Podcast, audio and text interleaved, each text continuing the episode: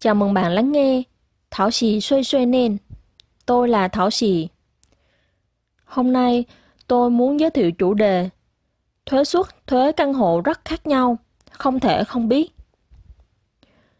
Thành phố Đào Viên từ ngày 1 tháng 7 năm 2022 trở đi, thuế suất căn hộ được giải thích như sau.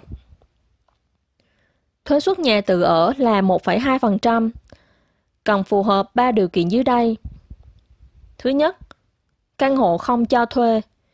Thứ hai, chỉ cho bản thân, vợ chồng hoặc cha mẹ, con cái cư trú. Thứ ba, bản thân, vợ chồng và con cái chưa thành niên sở hữu ít hơn 3 căn hộ trên toàn quốc. Nếu sở hữu ít hơn 5 căn hộ dùng làm nhà ở, mỗi căn hộ áp dụng thuế suất là 2,4%. Sở hữu 6 căn hộ trở lên, mỗi hộ áp dụng thuế suất là 3,6%.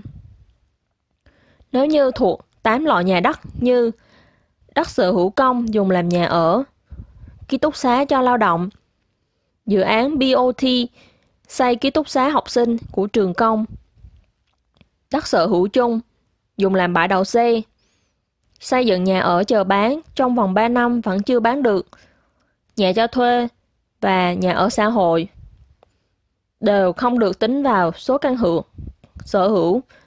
Thuế suất đều là 2,4%. Thuế suất kinh doanh là 3%. Bệnh viện, phòng khám tư nhân hoặc phòng kinh doanh áp dụng thuế suất 3%. Không phải nhà ở thuộc tổ chức nhân dân, tổ chức phi lợi nhuận, thuế suất là 2%. Chi tiết điều chỉnh thuế suất thuế căn hộ, vui lòng xem tại website Cục Thuế, khu điều lệ thuế suất thuế căn hộ. Bổ sung kiến thức thuế căn hộ Năm 2015, Ủy ban đánh giá bất động sản thành phố Đào Viên đã thông qua việc tăng tiêu chuẩn giá nhà đất lên 60%, áp dụng cho công trình hoàn thành, xây thêm hoặc sửa chữa nhà trong thời gian từ ngày 1 tháng 7 năm 2015 đến ngày 30 tháng 6 năm 2021. Năm 2021, Ủy ban đánh giá bất động sản thành phố Đào Viên lại thông qua việc tăng tiêu chuẩn giá nhà đất lên 70%. Sau đó lại tăng thêm 10%, áp dụng cho công trình hoàn thành, xây thêm hoặc sửa chữa nhà trong thời gian từ ngày 1 tháng 7 năm 2021 trở đi. Thuế căn hộ cho nhà cũ không bị ảnh hưởng.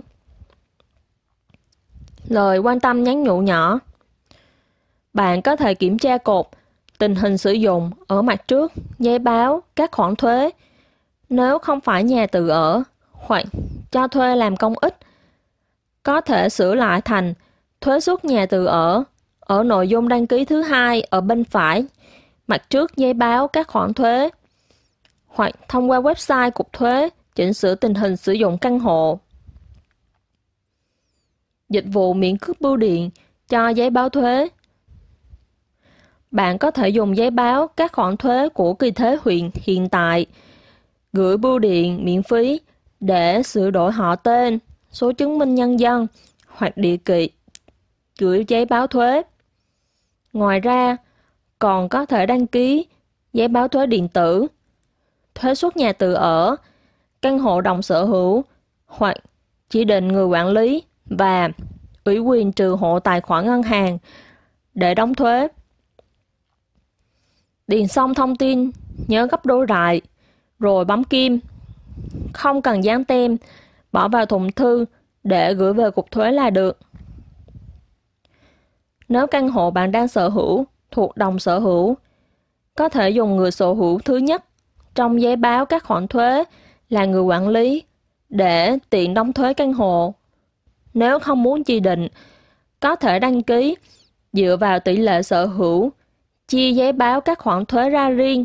Lần đăng ký này sẽ áp dụng cho năm sau. Ủy quyền trừ tài khoản đã đóng thuế để tránh việc không nhận được giấy báo thuế hoặc quên đóng thuế, có thể đến cục thuế, đăng ký trừ hộ tài khoản ngân hàng để đóng thuế. Nếu bạn có bất cứ thắc mắc gì, hãy gọi đến Tổng cục Thuế địa phương, Chính phủ thành phố Đào Viên hoặc gọi đến số điện thoại miễn phí của các chi cục thuế. Sẽ có chuyên viên phục vụ và giải đáp cho bạn. Cảm ơn. Hy vọng nội dung ngày hôm nay sẽ có ích cho bạn. Cảm ơn bạn đã lắng nghe. Thảo sĩ xuôi xuôi nên. Hẹn gặp lại bạn nhé.